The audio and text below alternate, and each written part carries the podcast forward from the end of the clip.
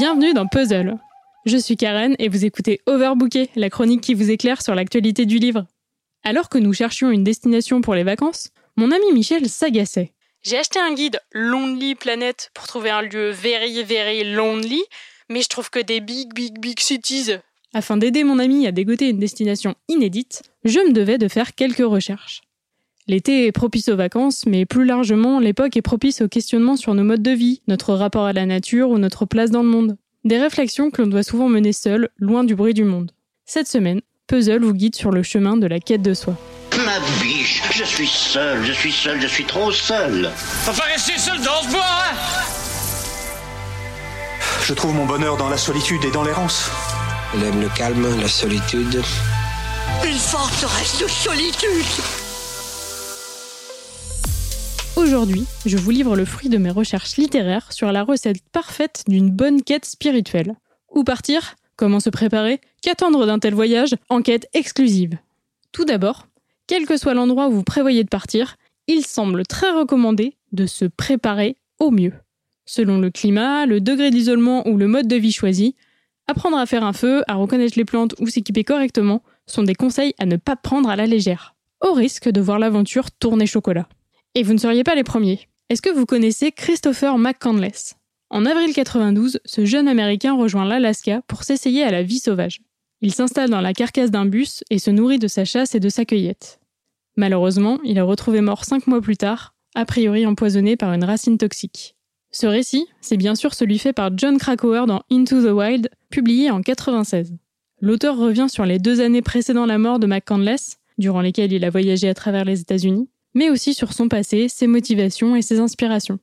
Poussé par l'appel de la forêt de Jack London, rien ne semble pouvoir arrêter ce jeune homme assoiffé d'aventure.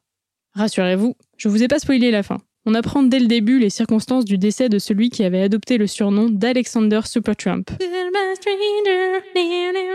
Non, rien à voir avec le groupe, ça veut juste dire super vagabond. On trouve en plus dans Into the Wild les réflexions de Krakauer sur d'autres expériences de solitaire ayant tenté l'expérience du retour à la nature.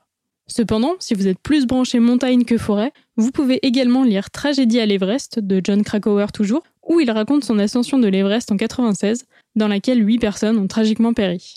C'est pas joyeux tout ça, mais si ça peut vous éviter des accidents, je préfère en passer par là. Une dernière petite mise en garde avant de passer à des conseils plus enthousiasmants. Faites également attention à ne pas vous aventurer aveuglément dans un environnement hostile, genre l'Alaska. Comme le disait d'ailleurs Krakauer dans Into the Wild, depuis longtemps, l'Alaska attire comme un aimant les rêveurs et les désaxés qui s'imaginent que l'immensité immaculée de la dernière Terre Vierge accueillera les débris de leur vie. En réalité, elle est impitoyable et n'a que faire des désirs et des espoirs. Je doute que le héros de David Van ait lu ces quelques lignes, sinon Suquan Island, roman paru en 2010, ne serait pas si sombre. Jim, le dit héros, décide d'emmener son fils de 13 ans sur une île sauvage du sud de l'Alaska. Au bout d'à peine quelques semaines, ils savent, et on sait, que ça va mal tourner ça va très très mal tourner. Disons que si vous voulez empêcher quelqu'un de partir, faites-lui lire Sequan Island. C'est tout de même un très très bon roman, mais un roman à glacer le sang. Cela dit, même en partant en mode YOLO, il y en a d'autres qui ont survécu. Comme Cheryl Strayed, partie arpenter à pied les 1700 km du chemin des crêtes du Pacifique aux États-Unis. Ce long périple, dans lequel elle s'est lancée en 95, elle le raconte en 2012 dans Wild From Lost to Found on the Pacific Crest Tale. Elle a alors 26 ans et ça va pas très bien dans sa vie. Sa mère est décédée quelques semaines plus tôt, elle-même vient de divorcer et elle commence à tomber dans la drogue. Du jour au lendemain, elle décide donc de partir faire cette randonnée. Sans préparation, avec un sac trop lourd et des chaussures trop grandes. Physiquement, c'est dur. Mais cette douleur physique semble la libérer de ses souffrances psychiques. Elle marchera au final 1100 km, un parcours admirable qui traduit tout son courage et sa détermination. Wild est le récit de ce long voyage de découverte de soi, livré sans pudeur et avec beaucoup de sincérité. Comme Into the Wild, il a donné lieu à une adaptation au cinéma assez fidèle et tout aussi intéressante. Et visiblement inspirante, puisque le nombre de randonneurs sur le P-City a été multiplié par 10 depuis la publication du livre. Si bien que si l'envie vous prend vous aussi de faire wild, on vous demandera peut-être, comme à Lorelai dans Gilmore Girls, si vous êtes plutôt team film ou team livre. Quoi qu'il en soit, le chemin risque d'être long. Alors, préparez-vous et sinon, quand on a tout prévu et mûrement réfléchi son projet, est-ce que c'est mieux ou on en chie quand même? Désolé pour les impulsifs qui avaient déjà enfilé leur basket et résilié leur passe Navigo, mais visiblement, s'organiser, ça rend l'expérience meilleure. Henry David Thoreau, dans Walden ou La vie dans les bois, raconte ses deux ans de vie en autarcie. Dégoûté de la société de sa ville natale, après avoir mûrement réfléchi et étudié les possibilités, il s'isole sur le terrain d'un ami, dans une forêt, près d'un étang. Il est tout de même proche géographiquement de la société et reçoit des visites, mais il adopte un mode de vie complètement différent et renoue profondément avec la nature. Les chants des animaux sont sa musique, la culture est son travail, et seules les saisons rythment sa vie. C'est de là que naît le nature writing, un genre où la nature n'est pas seulement un décor, mais devient un personnage. Publié en 1854, Walden a influencé plusieurs générations d'aventurières, d'écrivains et d'écologistes. Et j'avoue que moi, en lisant Thoreau, ça me fait bien envie cette vie simple et paisible près d'un étang, isolé mais pas coupé du monde.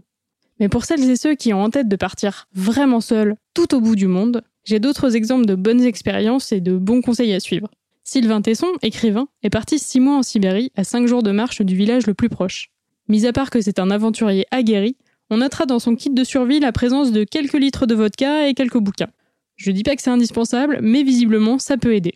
Le récit de son expédition est à lire dans Dans les forêts de Sibérie, paru en 2011. D'ailleurs, écrire, c'est un bon conseil aussi.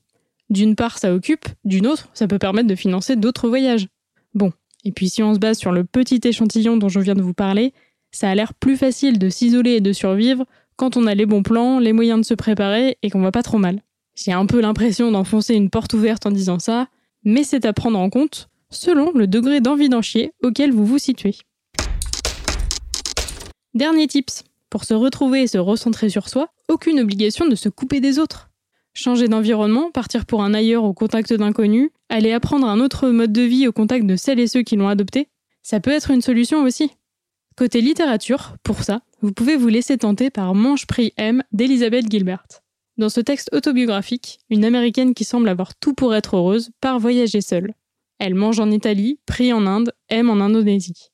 Je ne l'ai pas lu, je ne vais pas le juger. C'est un livre qui a trouvé son public mais aussi ses critiques. Feel good book de plage ou livre spirituel, je vous laisse vous faire votre avis. En ce qui me concerne, dans ma valise, j'emmène Rosa Candida d'Eilur Ava Olavsdottir. Dans ce roman, un jeune homme quitte son Islande natale pour refleurir la roseraie d'un monastère, perdu on ne sait où.